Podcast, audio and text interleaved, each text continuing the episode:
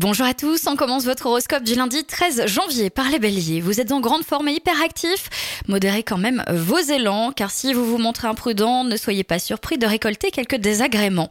Taureau, c'est une bonne journée pour donner un coup de collier, vous profitez du climat énergique qui règne et qui vous pousse à reprendre ou intensifier vos activités. Gémeaux, les prises de décision seront un excellent moyen pour vous de vous épanouir, tenez ferme votre cap initial.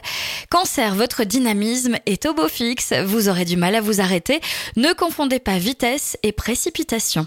Lion, admettez que vous avez besoin de temps pour peaufiner un beau projet important, organiser les choses.